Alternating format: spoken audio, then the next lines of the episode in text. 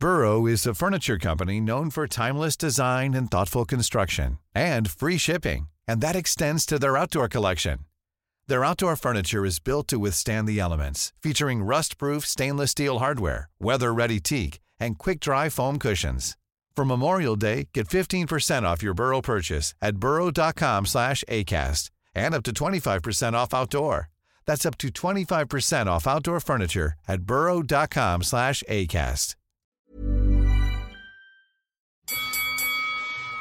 El ratón Macías castiga de derecha y de izquierda al tailandés Chan Robinson Kitrat y el referee Fred Apóstol por fin detiene la pelea. El ídolo mexicano es el nuevo campeón del mundo gallo de la NBA. Cuatro veces fue a la lona el llamado lagarto de fuego y se levantó valiente, pero su lastimoso estado no le permite continuar. Y el Palacio Vaquero de San Francisco, California, se cimbra hasta sus cimientos con el griterío del público, mexicano casi en su totalidad, que ovaciona al ídolo del Pepito. Raúl Ratón Macías, nuevo campeón del mundo. Nosotros estuvimos ahí, 80 años contigo. Esto es leyenda. This is history. It's a tragedy uh, like the Hindenburg. La imagen que sacudió al mundo el 11 de septiembre de 2001. Las emblemáticas Torres Gemelas de Nueva York en llamas. Y lo que en un principio parecía un accidente se convirtió en la jornada más oscura en la historia de Estados Unidos.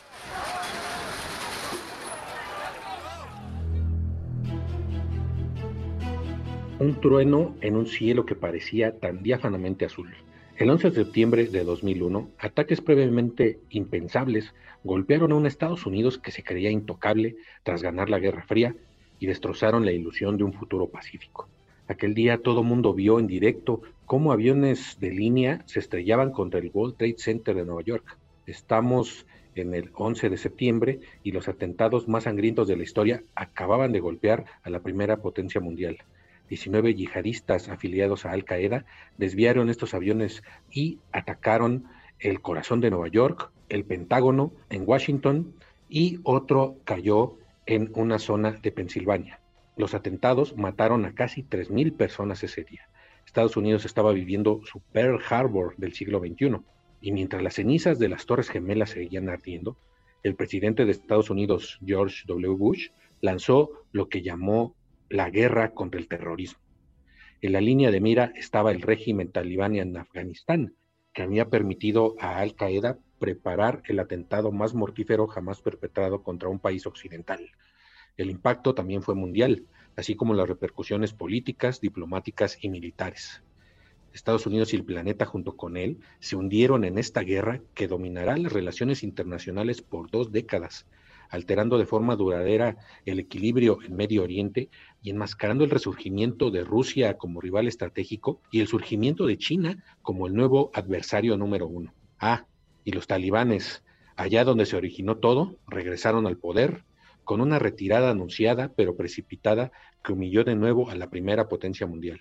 Este 2021, 20 años después, todo regresó al origen y todo también cambió.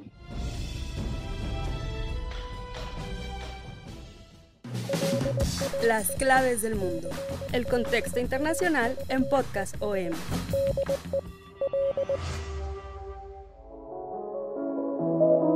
Bienvenidos a las claves del mundo. Los saludamos con mucho gusto otra vez, Víctor Hugo Rico, editor de la sección de Mundo del Sol de México, y me acompaña, como siempre, mi compañero y amigo Yair Soto, coeditor también de la sección de Mundo. Yair, un gusto saludarte una vez más.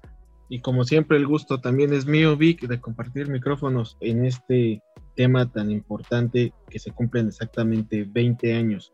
Y en este podcast, en esta emisión, vamos a tratar de, de desmenuzar qué es lo que ha pasado en estos 20 años. Vamos a desmenuzar eh, los temas que abarca todo lo que ha sido esta guerra del terrorismo, porque no fue simplemente guerra, ¿no? Hay muchas cosas que hubo detrás, el tema de la migración, cómo cambió cómo giró todo lo, eh, las, las, medidas de Estados Unidos con el mundo, la estigmatización de las culturas, eh, la reducción de libertades civiles, el mismo terrorismo que fue eh, el auge estos 20 años de, del terrorismo, la reinvención de la guerra, varios temas que eh, seguramente les van a interesar y que tal vez ni siquiera sabían que había detrás de estos 20 años de guerra. Toda la evolución que provocó este conflicto está aquí en las claves del mundo. Hay muchas cosas por, por tocar, cadenas de televisión, en todos los periódicos a nivel mundial, pues se recuerdan aquellos trágicos momentos, se recuerdan eh, las escenas de drama, todos tenemos en la cabeza la angustia de la gente viendo caer las torres, también pues la angustia, mm, peor todavía de la gente que se quedó atrapada adentro de las Torres Gemelas, esas imágenes trágicas de gente que ya no podía bajar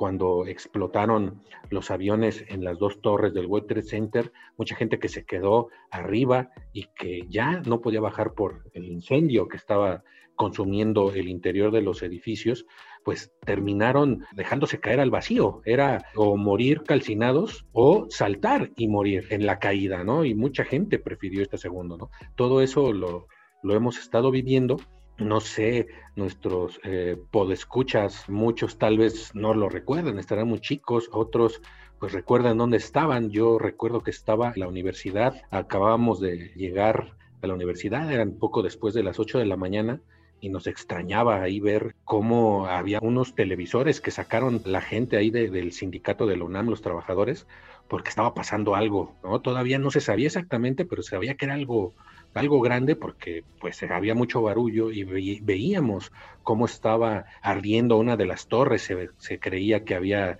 sido eh, impactada por alguna avioneta, algún accidente, y en eso estábamos cuando en vivo vemos cómo el segundo avión impacta en la segunda torre del World Trade Center. Es estremecedor. Cuando se impacta este avión, el grito de todos los que estábamos ahí presentes, ¿no? Fue algo que sabíamos que nos iba a cambiar la vida y más, sabíamos que esto iba a repercutir por años y por décadas en todo el mundo y pues después ya sabríamos que George Bush declararía la guerra contra el terror y esto fue el desencadenamiento de todo lo que hemos vivido hasta la fecha. Pero más allá de todas estas imágenes, la pregunta es, ¿cuál es el legado del 11S que sigue persiguiendo al mundo? ¿no? Tenemos estas imágenes recientes de los talibanes regresando después de una campaña fulminante, regresando otra vez a Kabul, ya el ejército de Estados Unidos y de la OTAN y todos los aliados occidentales, pues ya estaban en retirada, pero la sorpresa de la rapidez con la que llegaron a, tomar otra vez todo, eh, prácticamente todo Afganistán, hizo que se precipitaran las evacuaciones. Esto pues dejó muy mal parados, ah, principalmente al gobierno de Joe Biden, lo ha derribado en las encuestas y pues no es para menos después de pues de haber minimizado por años la amenaza talibán, ha sido una serie de errores que empezaron por la mala planeación en esta guerra. Al principio lo que se buscaba era pues acabar con Al Qaeda, que era el protegido de los talibanes allá en Afganistán, y su líder, obviamente, Osama Bin Laden, el autor intelectual de los atentados y líder de, de, esta red terrorista. Sin embargo, después de que expulsan a los talibanes del poder en este mismo año, pues ya eh, no hay otra estrategia. ¿Cuál, ¿Cuál, es la estrategia a seguir?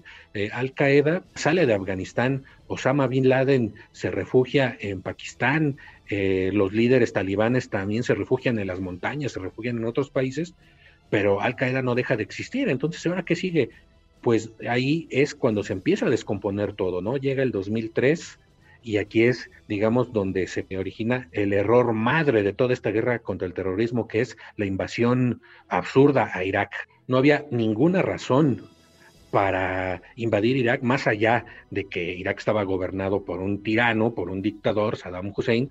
Sin embargo, Irak era relativamente un país estable, con todo y su dictadura, con todo y la represión interna que había en este país, con toda la inestabilidad que podía haber después de que atacó a Kuwait, después de las guerras que causó con países vecinos, pero después de esto, pues digamos que era con todo un régimen estable.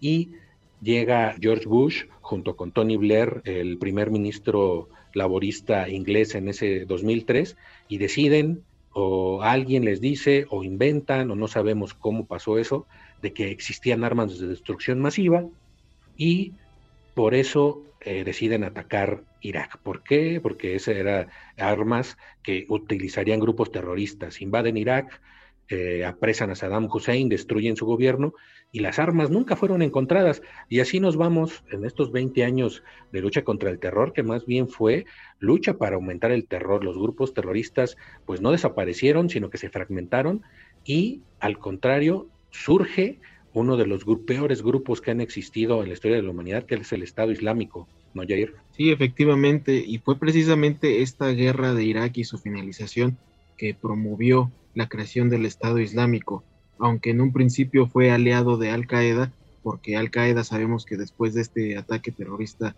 a las Torres Gemelas se convirtió en la red extremista más global hasta ese momento y que años después ya con su fundador Osama Bin Laden muerto, eh, el Estado Islámico tomaría más fuerza porque se separaría de Al Qaeda y entonces justamente 10 años después de este percance, eh, eh, el Estado Islámico empieza a tomar poder, ¿no? Con una Al Qaeda ya debilitada, el Estado Islámico con la primera capital en Irak y después se extiende a Siria en la región de Idlib, es cuando forman el Estado Islámico de Irak y el Levante.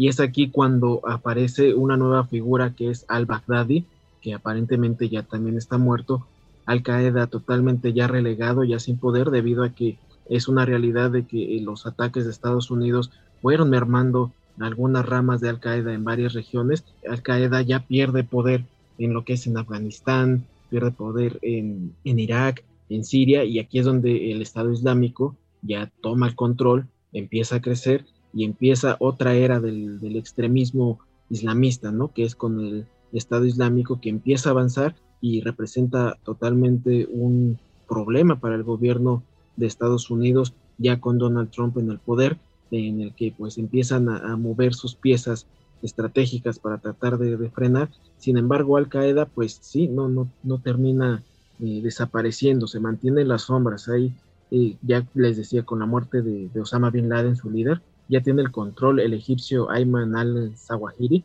que pues prácticamente solamente estuvo un, un pequeño tiempo en el poder ya después se, relegó y hasta la fecha se mantiene lejos de, los reflectores debido a su estado de salud, al menos así lo dicen los grupos armados, y sin embargo, pues ahora el Estado Islámico y Al Qaeda son enemigos a muerte, actualmente se están enfrentando y, y, es precisamente cuando llegamos al tema otra vez de Afganistán, ahora con Talibán en el poder, cuando el grupo talibán, que siempre ha dado respaldo a Al Qaeda, tiene que enfrentar al nuevo enemigo del Estado Islámico en la rama de Afganistán, que es el Estado Islámico Khorasan, que efectivamente ahora los enfrenta, ¿no? Y pone en entredicho al, mismo gobierno eh, nuevo de, del Talibán, que prácticamente tiene que eh, controlar este nuevo embate terrorista del Estado Islámico y sin embargo también tiene que negociar con Al Qaeda, eh, no sabemos si en la sombra o de qué manera,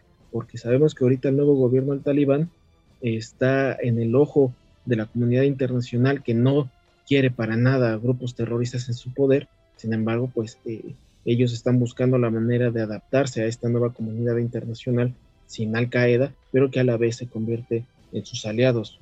Sí, hay que recordar, eh, yéndonos un poquito atrás de todo esto, pues sí, el, el, terrorismo islamista era el principal objetivo en 2001. Al Qaeda y Osama Bin Laden eran el, enemigo público número uno en ese momento, no solo de Estados Unidos, sino del mundo. Los sacan de, Afganistán, sin embargo, no muere Al Qaeda, ¿no? Eh, empieza a perpetrar atentados en varias partes del mundo, atentados gravísimos, ¿no? Como el, el atentado eh, en la red ferroviaria de Madrid en 2004, donde mueren 191 personas en una serie de explosiones ahí en los trenes de, Madrid, que Al Qaeda se responsabiliza, ¿no? Más tarde, en 2005, también bombas en el metro de Londres y en un autobús matan a 56 personas, ataques reivindicados también por, por Al Qaeda. Y nos iríamos, por ejemplo, hasta el 2015, pero ya con el Estado Islámico, que es, como bien dices, una decisión de, Al Qaeda, hay ahí como una pelea interna entre Al Qaeda y, un, y, la rama de, este local de este grupo en Irak. Eh, ellos deciden independizarse y es donde crean como tal ya el Estado Islámico o ISIS en inglés o Daesh, como se le menciona allá eh, en Medio Oriente a este grupo. Y, por ejemplo, en el 2015, comando del Estado Islámico perpetra los atentados más graves en la historia de, Francia, los ataques más graves terroristas en la historia de Francia, en, Saint-Denis, una masacre en varios cafés y también la toma de, de rehenes en esta sala de conciertos del Bataclan que termina pues con muchos muertos y con la entrada de las fuerzas especiales francesas para rescatar a los rehenes que tenían todos estos comandos, ¿no? Pero termina con cientos de muertos, ¿no? Estas estos intervenciones terroristas. Sin embargo, en Estados Unidos no pasa nada en cuanto a esto, ¿no? Eh, el, el, terrorismo islamista no ha vuelto a tocar desde 2001 territorio estadounidense. Esto para el gobierno de Estados Unidos, para los sucesivos gobiernos que han estado desde el 2001, que han sido el de George W. Bush, el de Barack Obama, el de Donald Trump y el de Joe Biden, eh, pueden ser muy diferentes, pero coinciden en que para ellos ha sido un éxito esta lucha porque han impedido que se registren más atentados en, Estados Unidos. Sin embargo, este eh, hecho que no se hayan registrado ya más atentados terroristas en, Estados Unidos no significa necesariamente pues que sea esto un triunfo de la guerra contra el terrorismo porque como les decíamos al principio, este legado del 11S ha sido no solo desde el punto de vista de la guerra, no solo desde el punto de vista terrorista, ha cambiado en muchos sentidos. Por ejemplo, eh, si bien ya no hay atentados terroristas islamistas, ha crecido la amenaza del extremismo de derecha a partir del 11 de septiembre de 2001. Se han exacerbado estos ánimos de la ultraderecha y también la polarización eh, política, la polarización social en Estados Unidos, como vimos con el gobierno de Donald Trump, esta polarización. Y según varios expertos, pues también eh, tiene mucho que ver con el 11S, porque a partir de este momento se cierran las fronteras. Estados Unidos se cierra. Hay que recordar que en esta época había una gran esperanza de que México concretara una reforma migratoria todavía dos días antes del 11 de septiembre de 2001 el entonces presidente Vicente Fox estaba ya en Estados Unidos compartiendo con su compadre George Bush, todo el mundo los veía como los dos alegres compadres, porque los dos eran rancheros, uno tejano, otro de Guanajuato, pero tenían ese mismo, pues digamos, idiosincrasia un poco rancheril, dirían por ahí, y pues encajaba muy bien la personalidad uno con el otro, lo invitó a la Casa Blanca, lo invitó a una gira por Ohio, habló Fox en el Congreso, ¿no? Eh, pidiendo una reforma migratoria, parecía que estaba todo puesto para eso. Llegan los atentados y todo se viene para abajo y la reforma migratoria pues queda atrás, pero peor que eso, empiezan los sentimientos de xenofobia a exacerbarse en Estados Unidos. Antes de, del 2001 siempre ha habido sentimientos antimigrantes en, en partes de la sociedad norteamericana, pero no estaban tan exacerbados. Incluso los republicanos no tenían en la mira como ahora sus políticas antimigrantes, ¿no? La política antimigrante no estaba en la agenda del Partido Republicano. Y después de esto, pues se desatan primero obviamente contra los musulmanes, contra toda la gente que tuviera rasgos árabes, empiezan este sentimiento de xenofobia, pero también pues en general empieza esta, pues este empezar a cerrarse las fronteras de Estados Unidos. De hecho, eh, en esta época es cuando aparece el Servicio de Inmigración de Aduanas, el ICE, que precisamente fue formado para salvaguardar las fronteras, ¿no? O sea, pensaban que los eh, terroristas se iban a, infiltrar eh, nadando por el río Bravo, cuando pues fue lo contrario, estos terroristas entraron legalmente con sus nombres originales a Estados Unidos. Entonces, la cuestión estaba, no estaba en las fronteras, estaba en otro lado, estaba en las líneas aéreas, en los vuelos internacionales, y aquí también cambió todo, ¿no, Jair? Así es, Víctor. Para las nuevas generaciones, sobre todo que a lo mejor todavía no entienden la complejidad de lo que significa este atentado terrorista de hace 20 años, pues hay que entender que incluso lo que es todo el Internet, los teléfonos inteligentes eh, y todas las medidas de aviación que están eh, hasta hoy vigentes son consecuencia incluso de ese atentado terrorista. Ha habido una evolución de estas cosas cotidianas que no existían eh, antes del 11 de septiembre y que ahora es de lo más normal y que pues, no, no cabría en mente de que esto va implicado directamente, sobre todo por cuestiones de la seguridad nacional, ¿no? Porque sabemos que Estados Unidos eh, realizó, bueno, más bien inició una campaña, eh, mega campaña de seguridad inicial que hasta la fecha ha ido evolucionando a través de la vigilancia que ha hecho a la sociedad en general, incluso a la sociedad internacional en general, y que esto incluso ha hecho que evolucione la misma, el mismo concepto de guerra en sí, porque ahora vemos en los últimos años que hay guerras cibernéticas, ¿no? Y todo esto va de la mano con todo lo que pasó esos atentados y que fue la misma evolución que hizo Estados Unidos en cuestión de, seguridad. Podemos platicar brevemente precisamente todas esas cosas que no existían antes del 11 de septiembre, como la, la nube del Internet, como les digo, los, los teléfonos inteligentes y pues incluso las medidas aéreas de que antes podría incluso pasar hasta navajas, cuchillos pequeños, eh, líquidos y, y, varios artículos, incluso para hacer un viaje internacional, bastaba con que llegaras a 40 minutos antes al aeropuerto para poder realizar sin problema tu viaje. Sin embargo, todo esto ahora se traduce en citas de tres horas antes para precisamente hacer un, una documentación que ocupa mucho tiempo, ¿no? Hay una lista que eh, nos puedes incluso tú también platicar sobre cómo eh, ha ido evolucionando en cuestiones tecnológicas después del ataque, a 20 años del ataque. Así es, hay que recordar que Edward Snowden lo dijo muy claro por allá de, del 2013 cuando destapó todo este vasto sistema de vigilancia global de autoridades legales secretas, este monitoreo de poblaciones enteras al interior de Estados Unidos y a nivel mundial, ¿no? A nivel mundial era algo que, que no estaba regulado, pero en Estados Unidos sí estaba prohibido espiar a sus propios ciudadanos. Sin embargo, a raíz de toda esta guerra con el terrorismo, todo este cambio en, los, en la tecnología, en los sistemas de vigilancia, los sistemas de vigilancia aérea, la cuestión de la inteligencia artificial, el reconocimiento facial, la aparición de las redes sociales también es fundamental.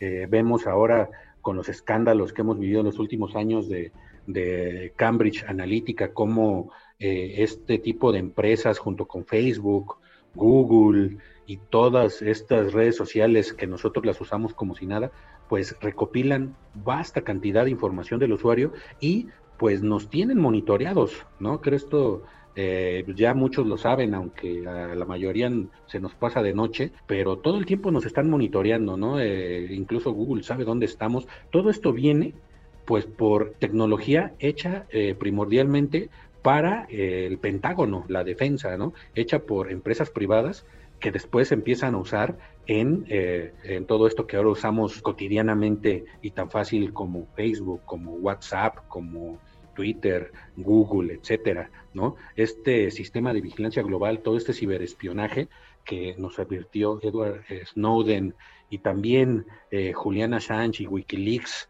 ¿no? Toda, todo el espionaje que estábamos siendo víctimas, pues prácticamente toda la humanidad, por el sistema de inteligencia pues de Estados Unidos, pero también de otros países, de Francia, de Alemania, de las potencias mundiales, todo el mundo está eh, con el afán de detectar células terroristas, pero esto ya se ha pasado a nivel, pues ya más allá de, del, terrorismo, ¿no? Ya es una cuestión hasta que utilizan otros gobiernos para espiar a la disidencia, espiar a la, a la gente que está en contra de ciertos gobiernos. Entonces, todo eso es lo que hemos vivido a raíz del de el 11 de, de septiembre, a la par de lo que ya habíamos venido diciendo de esta profundización de las divisiones políticas, este extremismo de ultraderecha que ha atacado también en Estados Unidos, e, ese sí ha atacado en Estados Unidos, ha causado muertos, ha hecho atentados el, extremismo de ultraderecha y que sobre todo ha sido dirigido a la minoría, ¿no? Ha, ha sido dirigido contra musulmanes, ha sido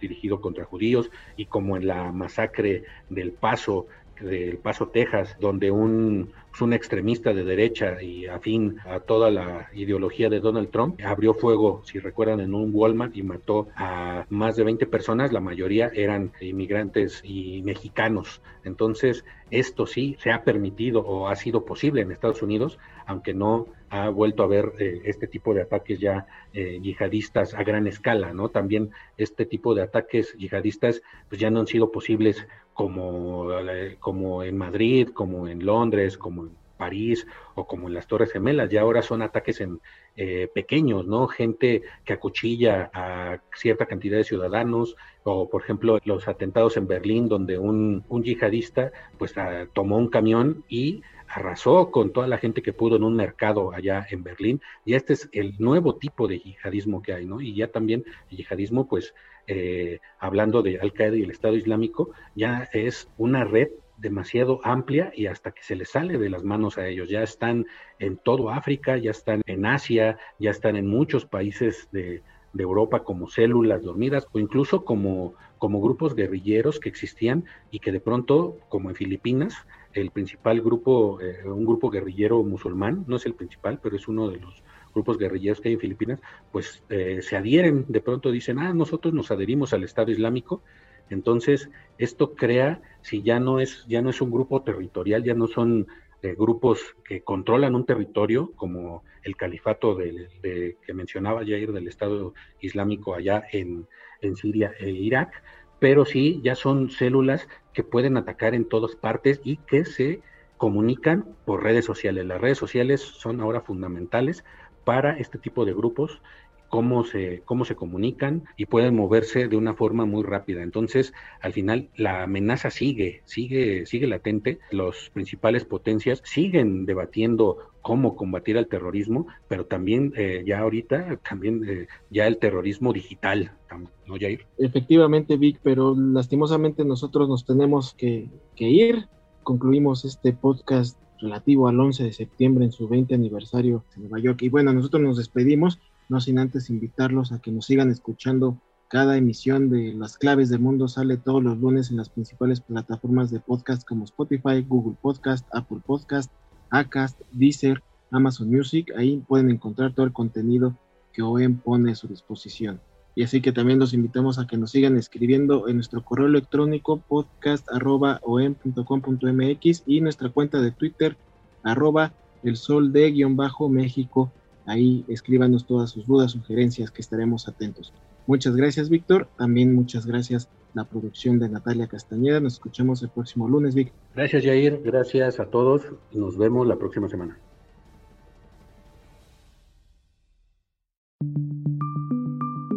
Esta es una producción de la Organización Editorial Mexicana.